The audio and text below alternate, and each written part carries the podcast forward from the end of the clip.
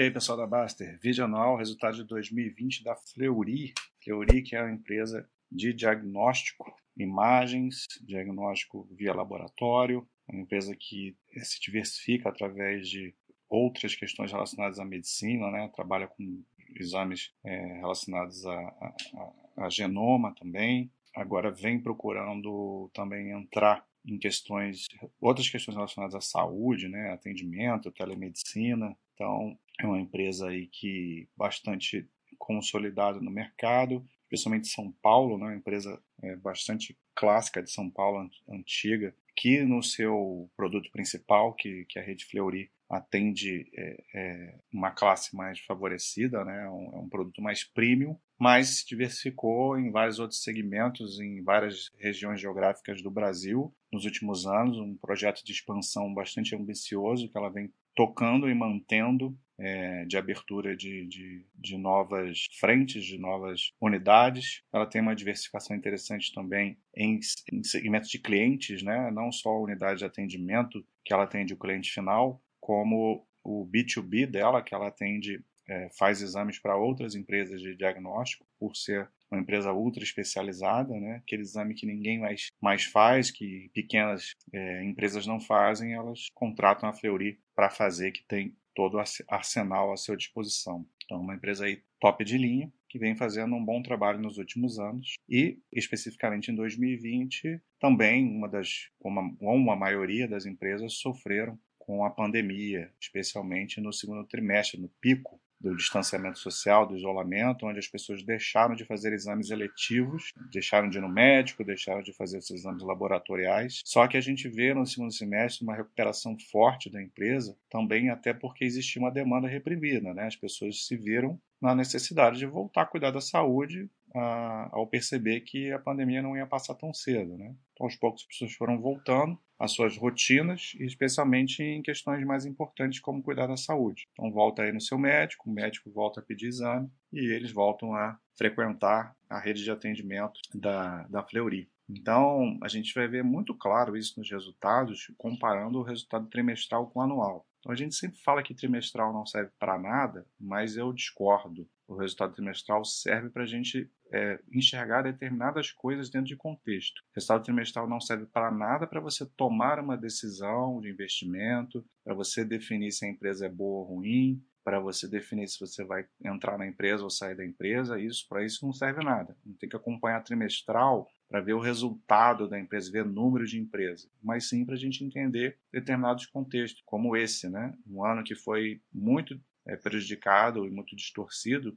por conta da pandemia, o trimestral é importante para ver é, pontos de inflexão, de recuperação da empresa, se ela está retornando ou não aos seus patamares de antes ou até melhorando. Então, coisas como a gente vê um, um, um, aumento discreto no ano de receita bruta consolidada, né? 2,1% aumentou, a gente vê que no trimestre aumentou 28,5%. Né? Então, é uma mudança muito grande que reflete esse, essa, entre aspas, normalização para essa, é, de trabalho de, do operacional dessa empresa. Né? Então, como eu falei, a, as pessoas voltaram a cuidar é, de coisas essenciais, como é a saúde e os seus exames. A unidade de atendimento ainda representa a grande parte, da a maior parte da empresa, 82% do resultado, e 18%, mas vem crescendo, do B2B, que é um diferencial da empresa esse serviço. Então, uma receita, receita bruta aí de 3,2 bilhões, um crescimento que veio graças a eh, justamente essa parte do B2B que foi menos afetada e é,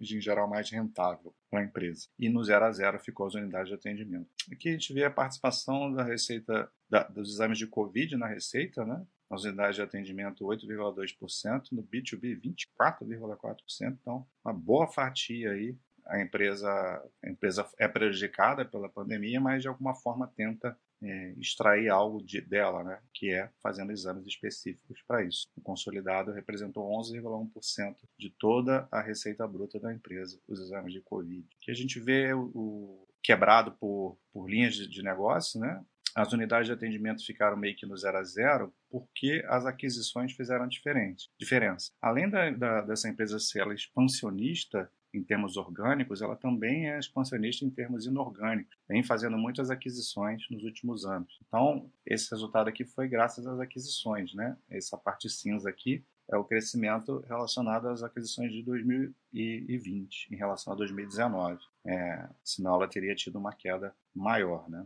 A marca Fleury, que é o principal negócio dela, é, sofreu esse ano e é sempre ruim quando a Fleury é, cai em 2019, é, mas a gente vê mais uma vez essa fotografia do trimestre, né? Como que a recuperação e a marca Fleury é que mais cresce, uma das que mais cresce dentro do, do portfólio e é muito importante quando isso acontece. A gente vê que no quarto trimestre todas elas tiveram um crescimento muito grande, né? E no ano to, é, praticamente todas elas é, sofreram. As marcas regionais são uma exceção aqui porque é da onde veio a maior parte das aquisições. Então, esse crescimento de 27,3% é por conta das aquisições. Se não houvesse as aquisições, é, é um setor que também teria caído. Né? Só a marca A mais São Paulo teve um crescimento positivo sem considerar aquisições no ano. Essa aqui é quadro que mostra glosa, né? Glosas são quando a, a empresa deixa de receber por um serviço que ela que ela fez, né?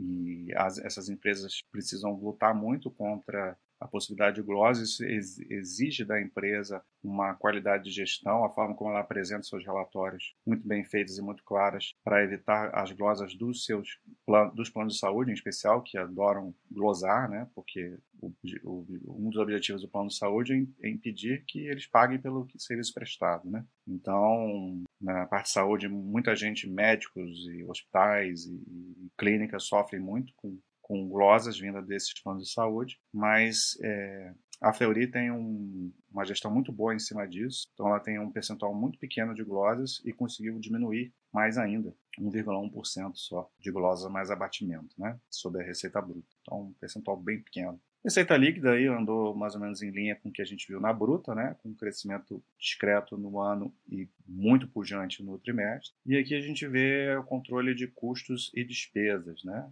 custos aqui, é, geralmente isso aqui é, são custos de serviços prestados, né? cresceu no ano 7,1%, e despesa operacional bem mais controlada, 1,3% de, de crescimento, tem não recorrente envolvido aqui, mas ok. E aqui a gente vê o resultado operacional, o EBITDA, que sofreu, né, claro, é, com diminuição, com crescimento discreto de receita e, e, e despesa maior do que receita, você vai ter um resultado operacional menor, né? E no ano, isso aqui obviamente foi por conta dos primeiros meses da pandemia, mais uma vez, né? Pegando a fotografia do último trimestre, olha como a empresa voltou a ter um resultado positivo. Então, isso é, é claro que isso não é uma garantia, mas é uma amostra do que o primeiro trimestre de 2021 e possivelmente o segundo trimestre de 2021 é, vão, vão reportar para a gente, né? voltar a empresa a ter os números que normalmente a gente está acostumado a ver dela. E um lucro líquido também seguindo essa mesma linha, né? Com queda no ano, conta de, de toda a situação que a gente já falou aqui bastante, e uma grande recuperação é, no, no, último TRI, com a empresa voltando a ter uma demanda normaliza, mais normalizada né? e com crescimento. Empresa gerando muito caixa, como de costume, num nível menor, claro, né, do que, do que 2019, 647 milhões de, de fluxo de caixa, é, com uma conversão aí de 77,3% conversão fluxo de caixa operacional em EBITDA, né, e também aqui no, no, trimestre um crescimento muito grande. Aqui tem o capex dela, né, que eu falei que ela investe muito em novas unidades, expansão, né, tem a parte de renovação também, digital e TI, né, ela é uma empresa muito tecnológica, vem, vem vem crescendo muito nesse aspecto e por isso ela ganha eficiência também. É uma geração de caixa muito boa. E que fala do retorno sobre o capital investido, né? Mais uma vez, como a pandemia no segundo trimestre afetou muito a empresa, ele já voltou a ter um retorno parecido com o de tempos anteriores. Distribuição aí, um payout de 90% do lucro. É, a empresa tem essa característica de, além de, de ter crescimento, é, expandir, é, fazer grandes investimentos e ainda assim conseguir distribuir bastante do seu lucro líquido, né? Porque é uma empresa com uma capacidade de geração de caixa bem forte. Então é isso que a gente tem para hoje, resultados 2020 da Fleury, empresa vem bem tranquila aí, uma empresa com recuperação e com um cenário bom à sua frente. Um abraço.